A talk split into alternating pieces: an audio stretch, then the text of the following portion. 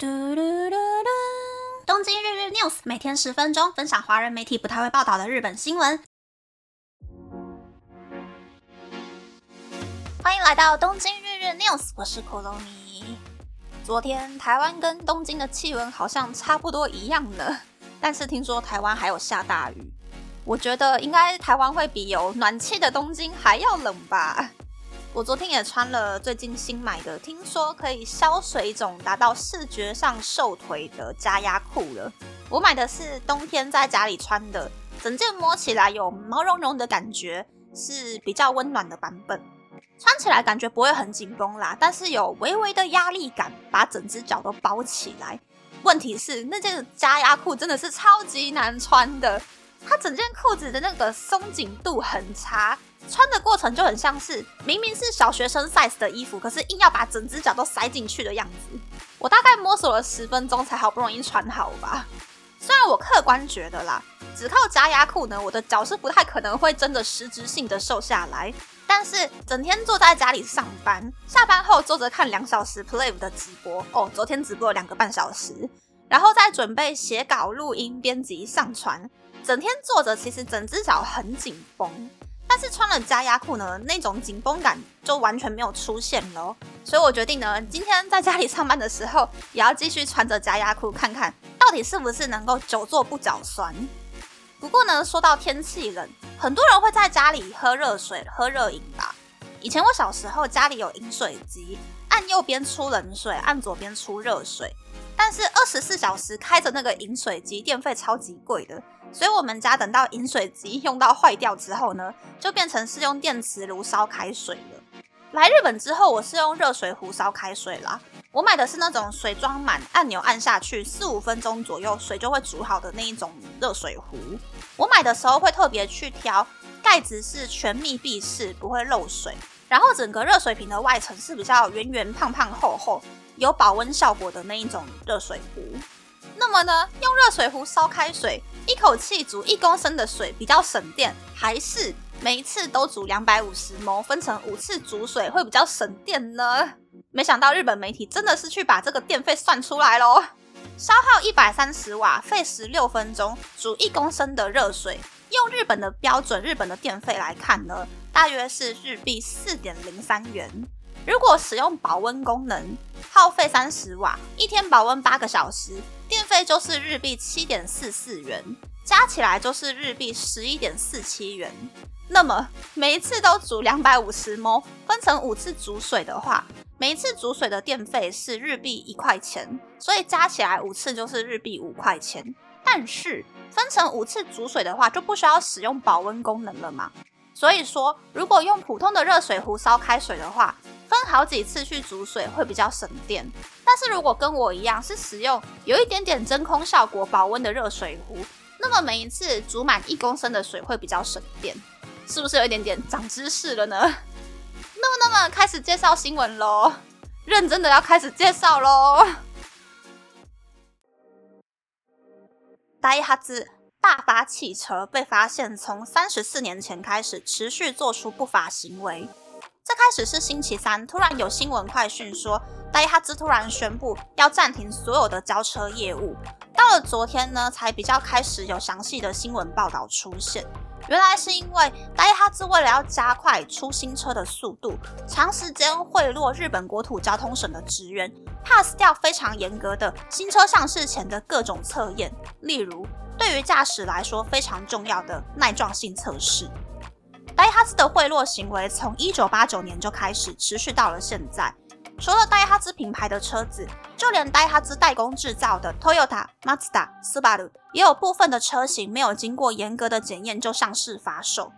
戴哈兹的官网目前公开了六十四款车型的清单，虽然有一些车型现在已经停售，或是已经改了名称。我大概看了一下啦，代工的车型大多是属于戴哈兹比较擅长的小货车，或是有点怂怂的箱型车，又或者是轻型汽车，都是台湾比较没有在卖的车款。但是戴哈兹之所以会做出这些不法行为，根本的原因就是因为曾经有过美好的经历。根据第三方委员会的调查，戴哈兹从一九八九年开始做出不法行为的原因，就是为了要加速出新车的速度，所以设定了过短的开发日程，而且日程卡得很死，不能够 delay，让开发人员的压力非常的大。通常开发一个新车型要花三到四年的时间，但是二零一一年上市的米拉 ES 只花了十七个月就上市。让戴哈兹的公司高层越来越坚持，要在非常短的时间之内快速的开发出新的车款，因此不法行为的案例就从二零一四年后快速增加。此外，戴哈兹也和其他的企业一样，在缩小各个部门可以使用的预算。开发人员为了要对应公司十分不合理的要求，做出了跳过多种测试的决定。最终使用贿赂日本国土交通省职员的方式，让车辆可以在公司的期望之下准时上市。根据统计，戴哈兹占了日本国内轻型汽车百分之三十三点四的销量。无期限停止交车，可能会影响很多四月份过后开始新生活、想要买新车的消费者。嗯，不知道大家有没有看过木曜四超玩以前拍的《一日试车手》吗？那个影片里面可以看到，汽车公司在接受政府的测试之前，已经不知道在公司里面测试了几百遍、几千遍。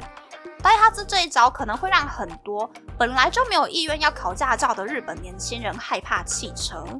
其实，大众交通网发达的地方，或者是停车位很贵的地方，想要开车或者是想要买车的人就会变少。但是，台北的年轻人可能会为了增加一个证照而去花时间学开车考驾照，反正去驾训班，整个费用算下来可能才台币一万块左右。但是在日本学开车考驾照本身难度就很高，东京武藏野驾训班的价位是日币三十四万元。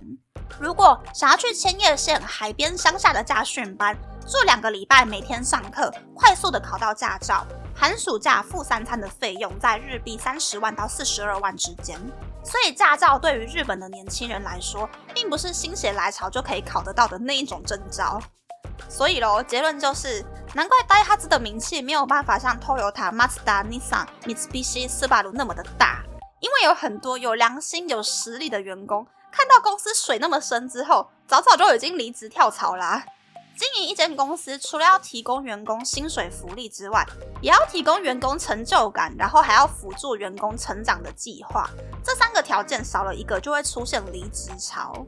敢跳槽的人大概都跟我差不多，就是工作三五年以上，不需要养家糊口，三十岁上下的人居多。但是，当一间公司里面员工的年龄分布出现断层的时候，老人做的要死要活，但是却力不从心。菜鸟变成打杂工，做没有技术性的简单业务。如果等不到老人来指导的话，就会失去成就感而离职。过了五年、十年，公司自然就会走下坡。员工人数越多的大公司，就越是可以看出这个变化。例如啦。突如其来大砍两成员工薪水的日本 Seven Eleven，还有疫情前超前部署让六分之一的员工提早打包退休的日本全家，目前的业绩看起来是十分尴尬的。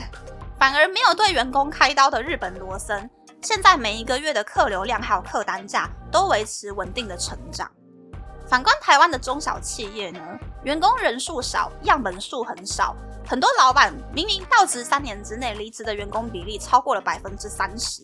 可是却觉得自己的公司很棒棒，可以使唤压榨员工，很开心，都忘记其实老板走出公司连根毛都比不上。公司如果要做得长久，就必须要有各个年龄层的员工去维持运作，等待退休的员工去培养三四十岁的员工。成为影响公司决策的管理职高阶员工，三四十岁的员工指导二十多岁的员工工作的方法。二十多岁的年轻员工虽然还很菜，能够做的事情不多，但是会以前辈们为榜样，去想象自己在这一间公司里面上班上到四五十岁的时候会是什么模样，去决定说将来是要跳槽还是要继续留下来。